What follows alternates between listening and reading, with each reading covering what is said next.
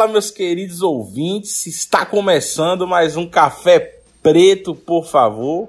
Esse podcast que já é sucesso na porra dessa podosfera.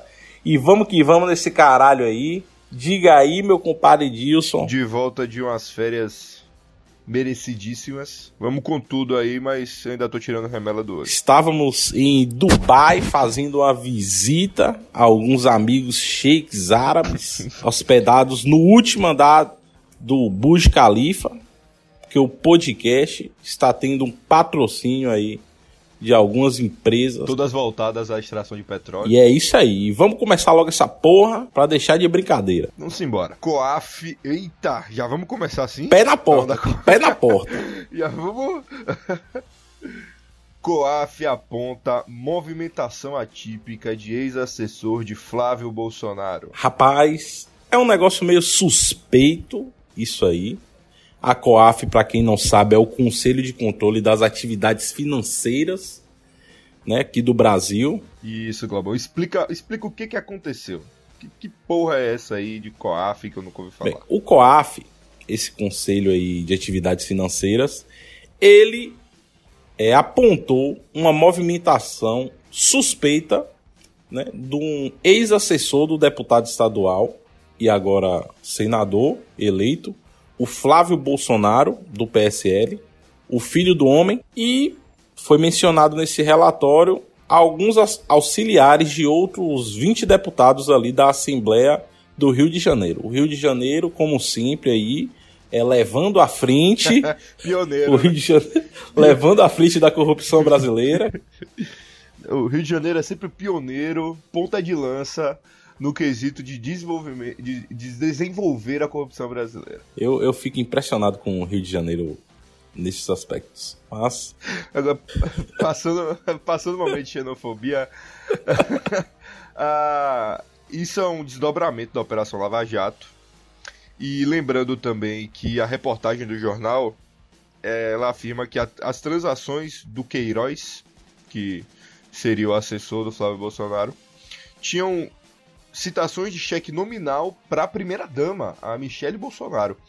Foi aí que achou-se a suspeita, porque era um, cheque, era um cheque de 24 mil reais que ninguém sabia de onde veio esse dinheiro, entendeu? E segundo o Bolsonaro, ele veio a público, como diz a, a Joyce Hoffman, Bolsonaro, ele veio a público falar que era.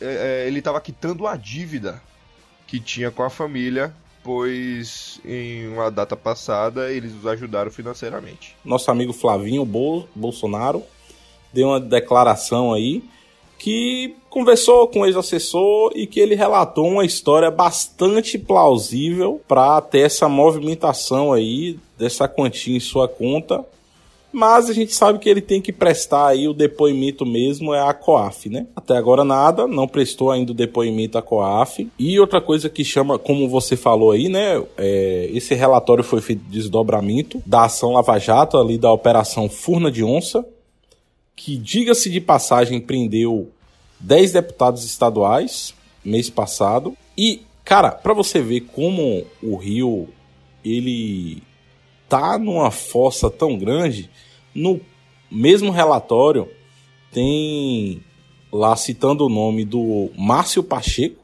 que é o pré-candidato à presidência da Alerj, hum. o atual presidente interino do PT, o, o André, e o pré-candidato é. à reeleição também aparece no cargo. Como assim? E sabe o que é melhor? O governador do Rio tá preso, cara. Pezão tá preso, cara. Pezão tá preso, com foto dele preso, cara. O Rio, cara, o Rio, coitado do, do, dos nossos, nossos compatriotas cariocas. Coitado deles, cara, porque o Rio realmente tá num, numa situação dramática. O Rio tá uma coisa assim. E tem nome também de assessor aí do Wilson Witzel, o que foi eleito agora então já... tem muito que se desdobrar ainda esse relatório da COAF é, em relação a tudo isso que está acontecendo, porque, óbvio, a imprensa deu um maior destaque aí ao ex-assessor né, do filho de Bolsonaro, o Flávio, mas tem muitos é, deputados aí, é, senadores, também assessores né, deles envolvidos nisso. Então é algo que a gente deve prestar bastante atenção aí, porque isso pode dar um desdobramento muito grande para o ano que vem, pode ser prejudicial ao governo.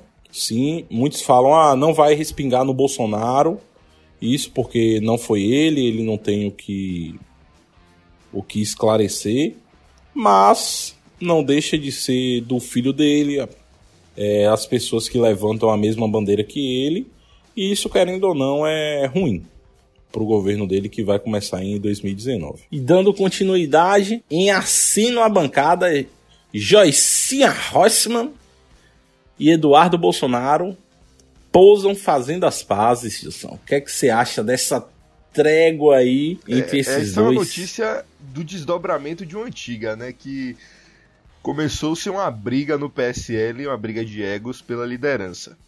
A Joyce, recém-chegada, alugou a legenda para se eleger deputada. Disse que tá fechada com o Bolsonaro e não, não abre. Ela tem, ela tem começado a fazer movimentos e acenos buscando a liderança do partido.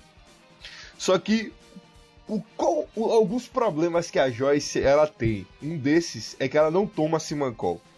Então ela não tem muita noção da realidade do que tá ao redor dela, entendeu? Ela é meio. Ela vai na onda e foda-se, sabe? Ela não percebeu que ela chegou num partido agora onde você já tem o Eduardo Bolsonaro exercendo a liderança porque ele é o filho pródigo do cabeça do partido. Ela chegou agora, é o primeiro mandato político dela, ela não, não, nunca tinha sido. Ela nunca tinha concorrido a nenhum, a nenhum cargo público até então. Ela ganhou, parabéns. Foi a mulher mais votada da história do, do, do estado de São Paulo, quiçá do Brasil a mulher conseguiu mais votos. Mas ela começou a fazer declarações dentro do grupinho de WhatsApp. Olha como é fantástico as coisas que acontecem no PSL. O PSL é o partido do povo. Olha aí, é o partido do povo. Começou a fazer falando que o partido estava sem liderança no Senado, que o partido estava sem. O partido não estava conseguindo fazer lá os, os, os trâmites políticos para poder conseguir é, para poder aumentar ali a bancada. Atacou o Major Olímpio, o Major Olímpio deu um cala-boca nela, pesada. E aí começou esse racha dentro do, do grupinho do WhatsApp do PSL.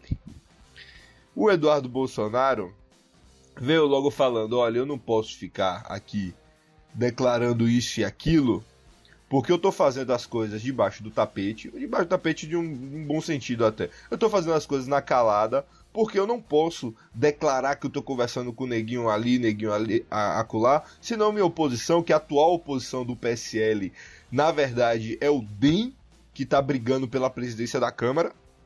Afinal de contas, a esquerda brasileira é uma inútil, uma uma, um lixo de oposição, e lá no fundo, lá, lá no final do programa a gente vai falar mais sobre isso.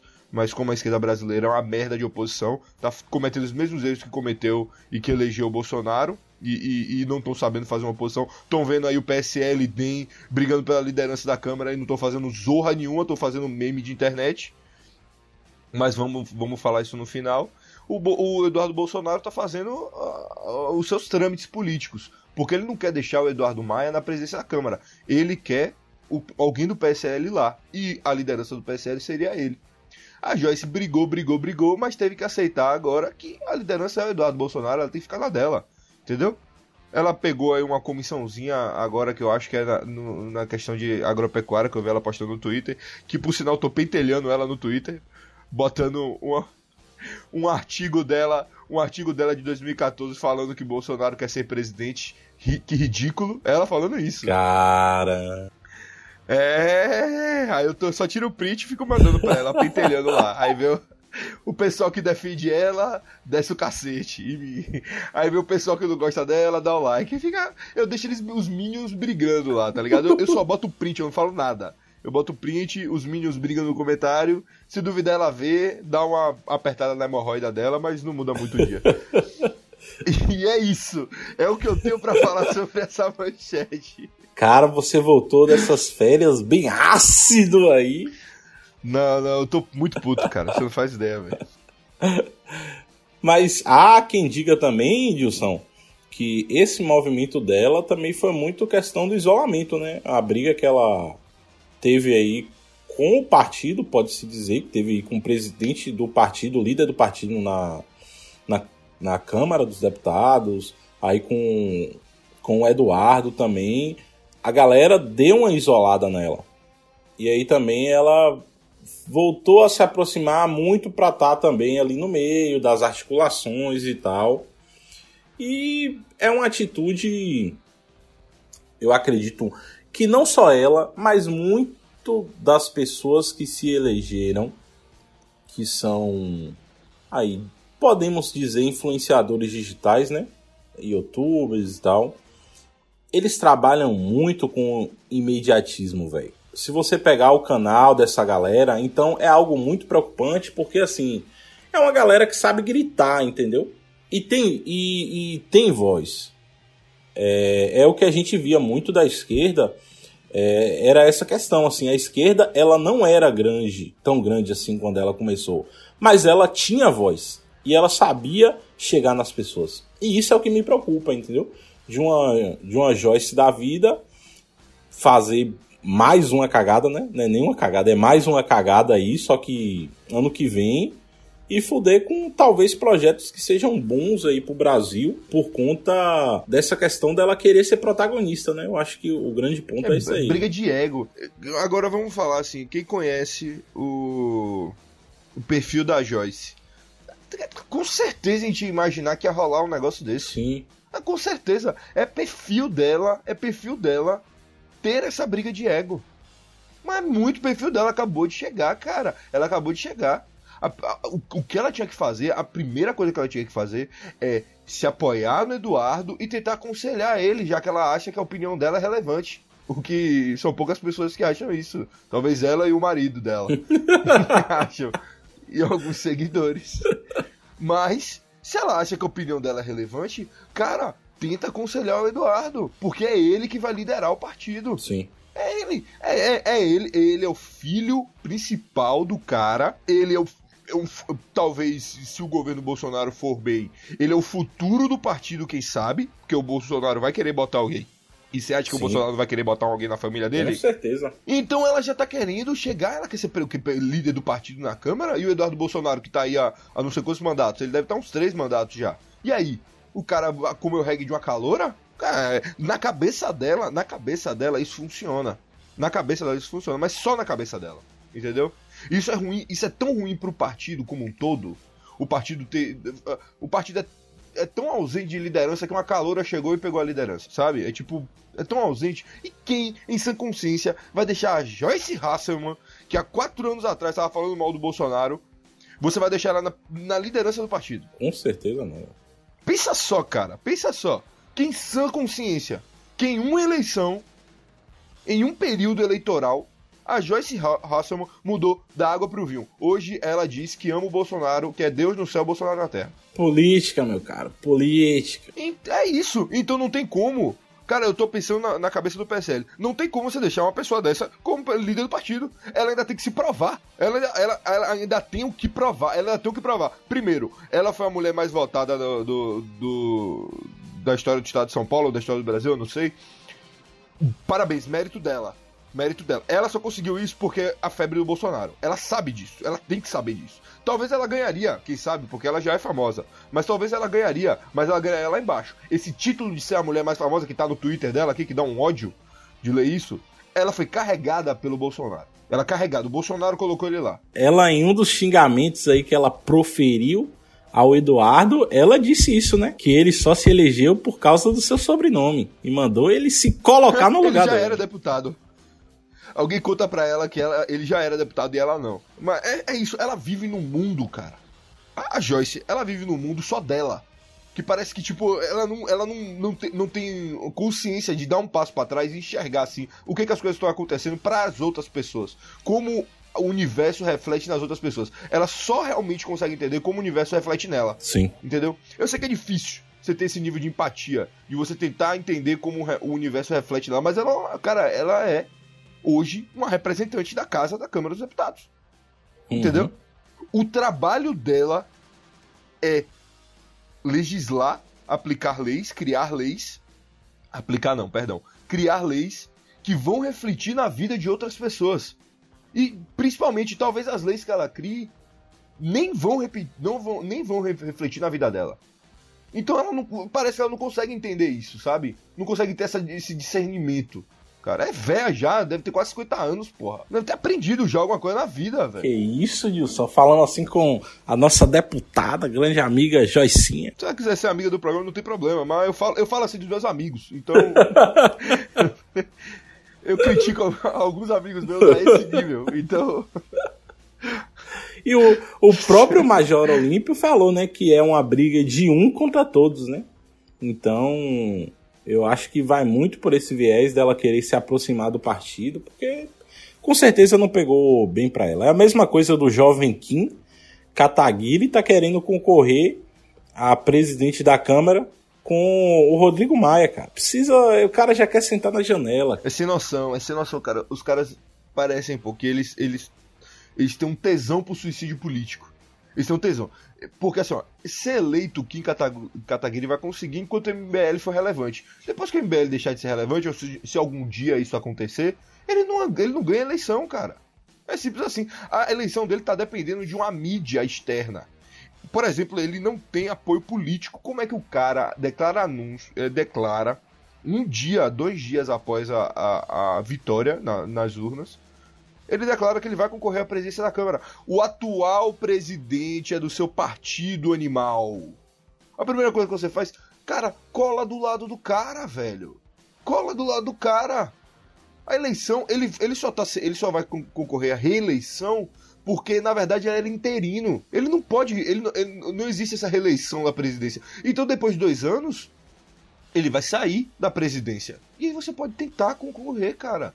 Você chegou agora, ele nem idade ele tem. Porque assim, ele pode concorrer, mas, por exemplo, ele não pode ser o presidente. Ele não tem idade para ser presidente. Então ele não tem idade mínima. Então o que que acontece? Se, um exemplo, o Jair Bolsonaro sofre impeachment. Ou a chapa Mourão e Bolsonaro sofrem impeachment. Quem ia assumir o cargo de presidência ia ser direto pro Senado, porque ele, como presidente da Câmara, não ia, não ia poder.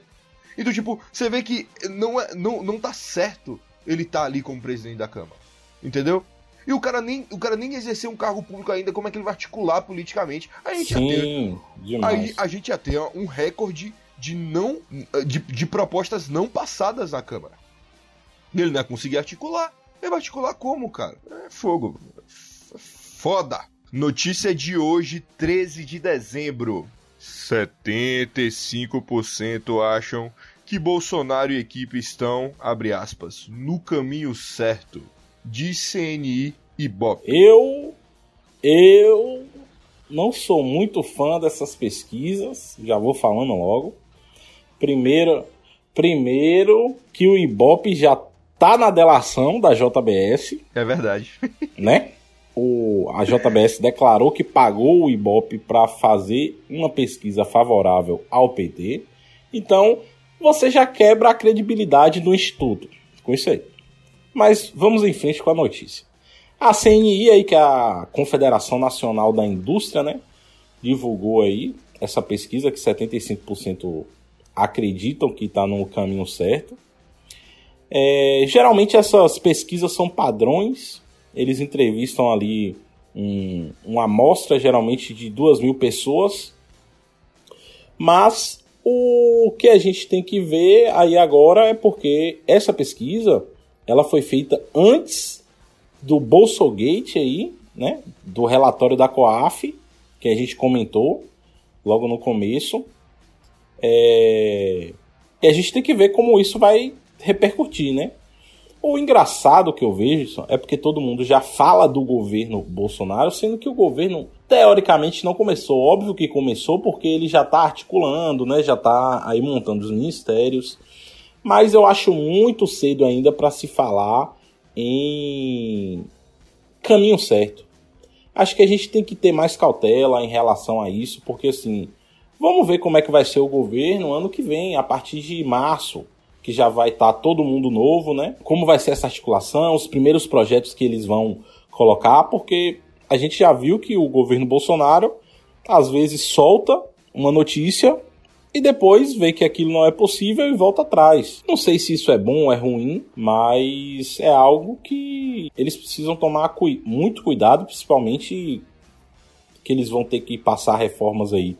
Que o governo dele, o primeiro governo dele, vai acabar que nem o primeiro governo Lula. A popularidade dele não vai estar tá boa. Ele pode até se reeleger depois ou reeleger alguma outra pessoa, mas a popularidade dele não vai estar tá boa porque as reformas que ele tem que fazer vai ferir o cidadão, previdência, entre outras. A gente tem que ver aí, né? Até então, está tudo no caminho certo. Como diz a pesquisa, eu acredito. Tem também o fato aí da, da nossa grande ministra dos direitos humanos, nossa pastora Damares. Também, quando a pesquisa foi feita, é, ele ainda não tinha indicado ela.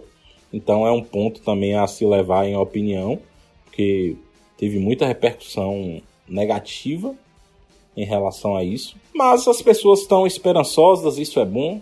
Um Brasil otimista é um Brasil que a gente pode ver aí que tem tudo para crescer. Nós somos um país rico e eu acho importante, velho, os brasileiros serem otimistas em relação ao país, né? Tem tudo, a economia, a vida, a segurança pública, que foram as principais pautas aí do Bolsonaro. E tomara que ele consiga, velho, converter esses, esse otimismo todo da população em projetos.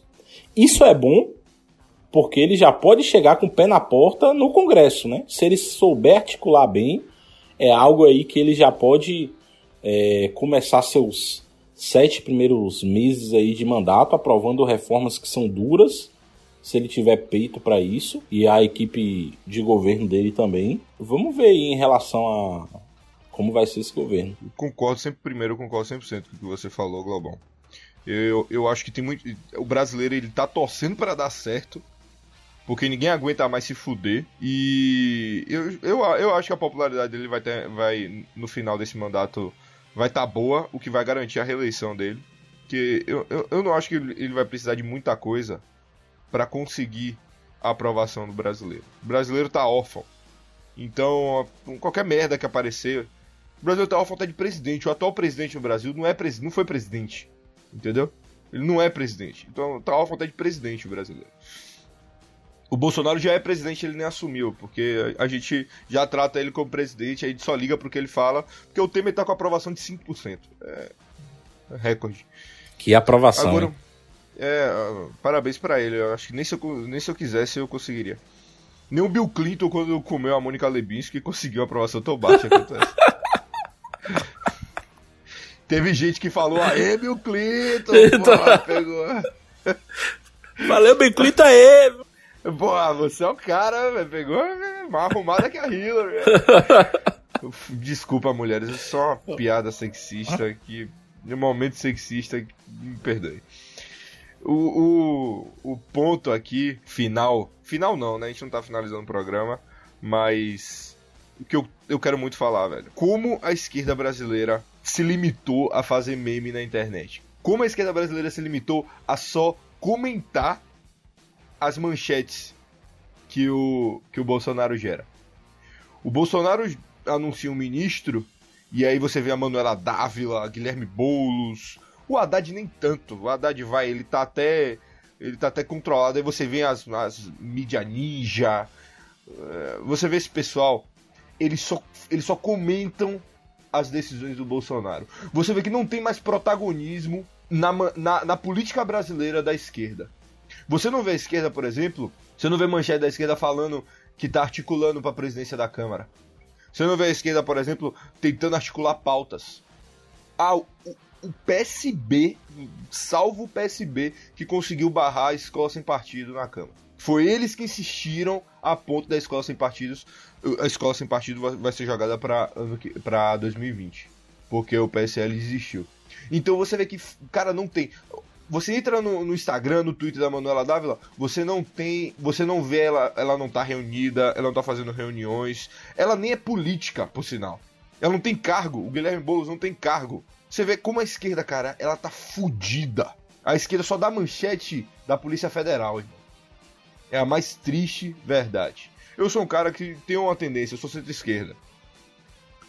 Tenho uma visão, não, não gosto da política é, de econômica da esquerda, eu não gosto do Estado grande, eu gosto do Estado, gosto do Estado pequenininho também, gosto do, do, do, liberal, mas na parte social eu tenho, eu tenho uma tendência aí para a esquerda, na parte do liberalismo da esquerda. Você é canhota, Edson. Não queira mentir aqui para os nossos eu sou, ouvintes. Eu sou, eu sou, eu sou, seu canhota. Eu sou ambidestro, mas eu, eu sou ambidestro, mas eu prefiro chutar com a esquerda.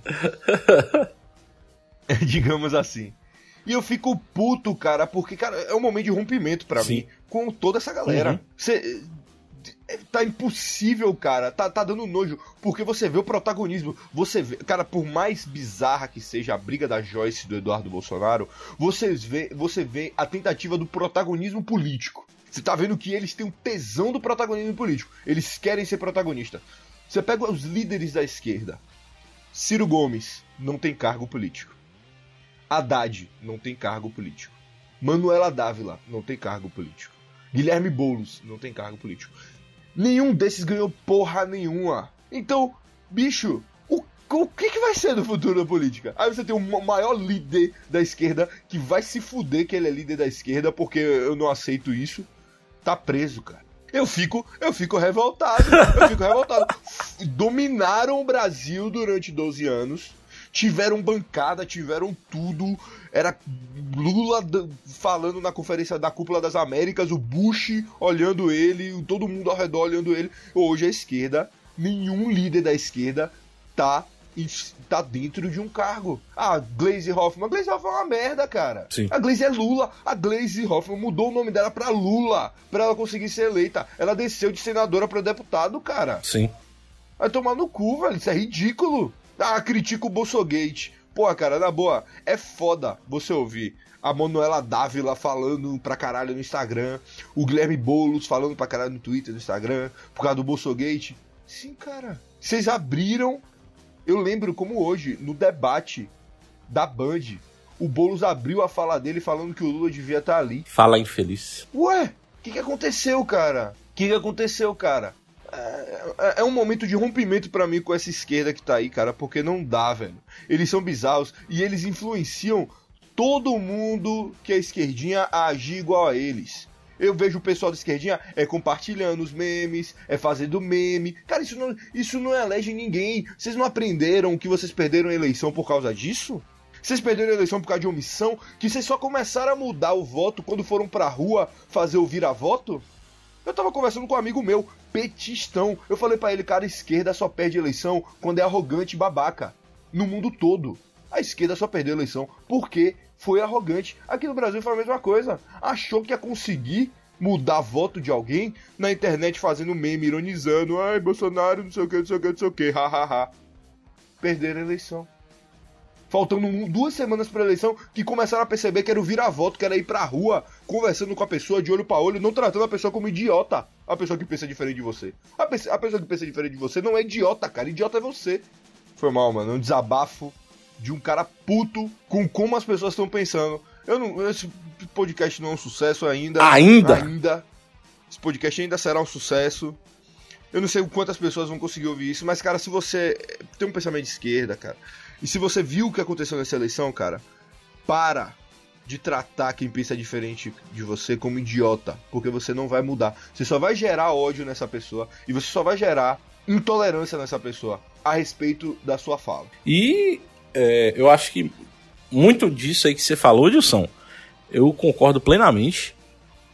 Principalmente, velho, porque a esquerda teve 12 anos no poder aí e assim, poderia ter feito muita coisa, cara. Eles tiveram o Brasil na mão para falar assim, caralho, vamos mudar essa porra. E assim, querendo ou não, a gente sabe, as pessoas criticam, ah, mas o PT fez é, uma política de permanência de poder. Meus queridos, todos querem estar ali pelo poder. Isso é claro, é óbvio. Todas as pessoas que vão pela política vão pelo poder não, não adianta falar que só é para ajudar as pessoas, para servir ao país. Eles querem o um poder, mas contanto que usem esse poder para o bem da população.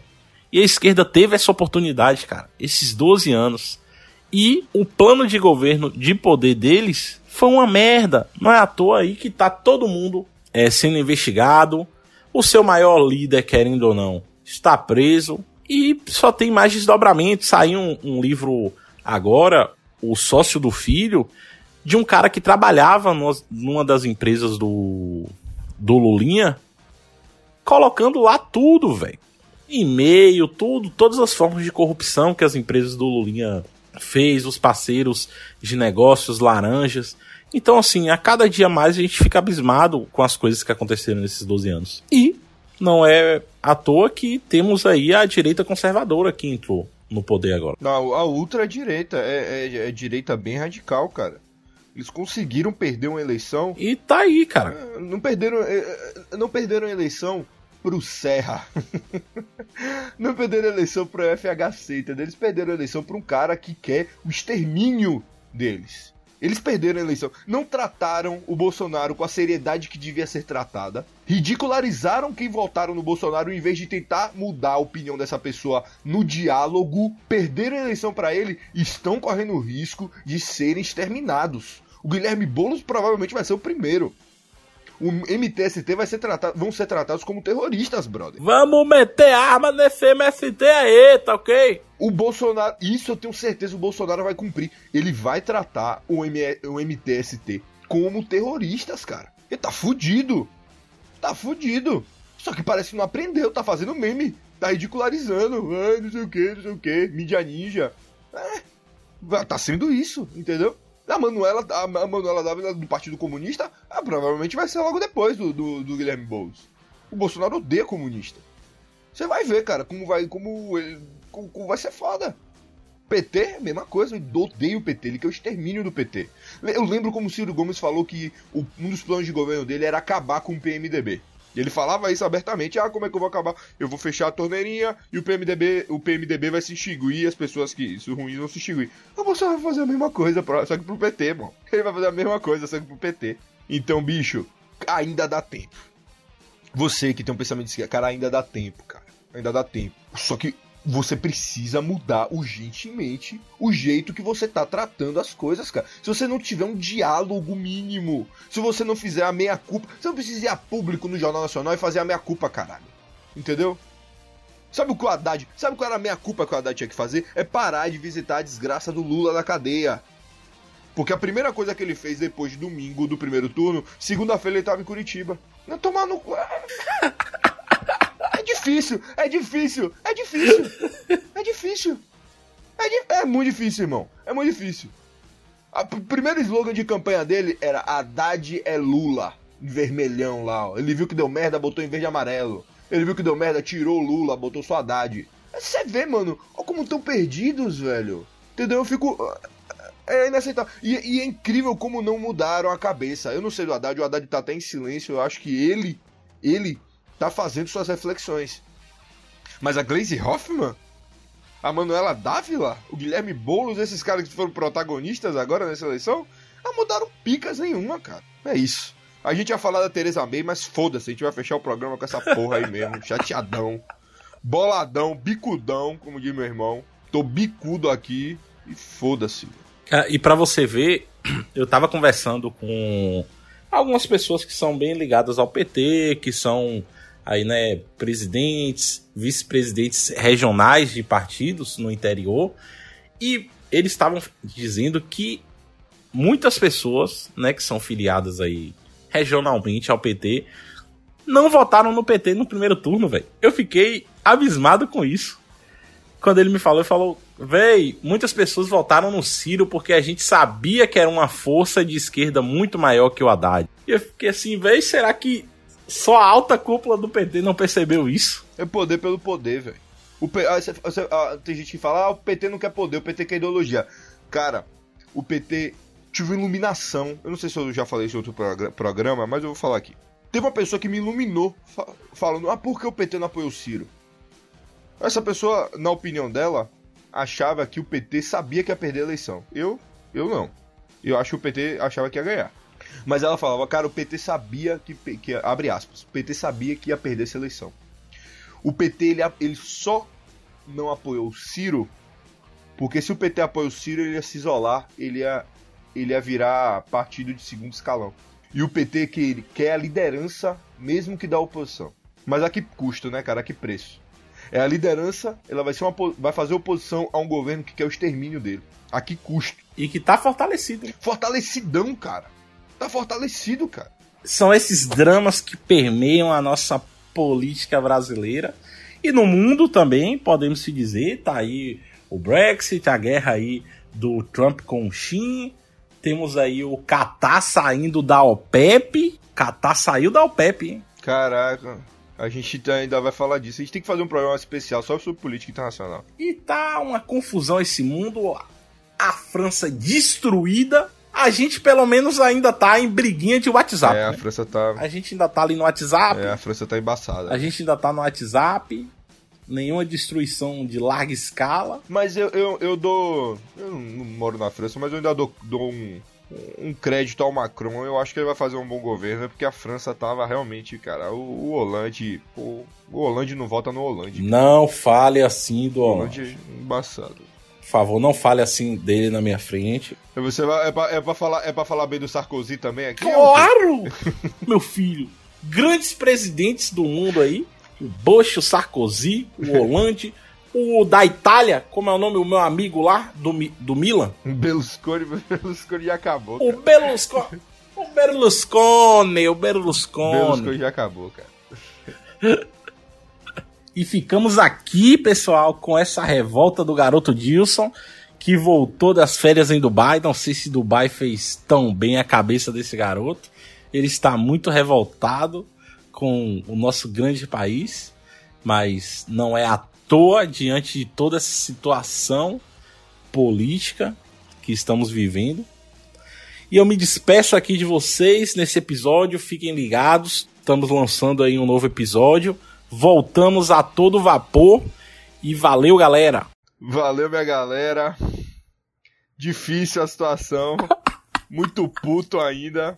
Mas até a próxima.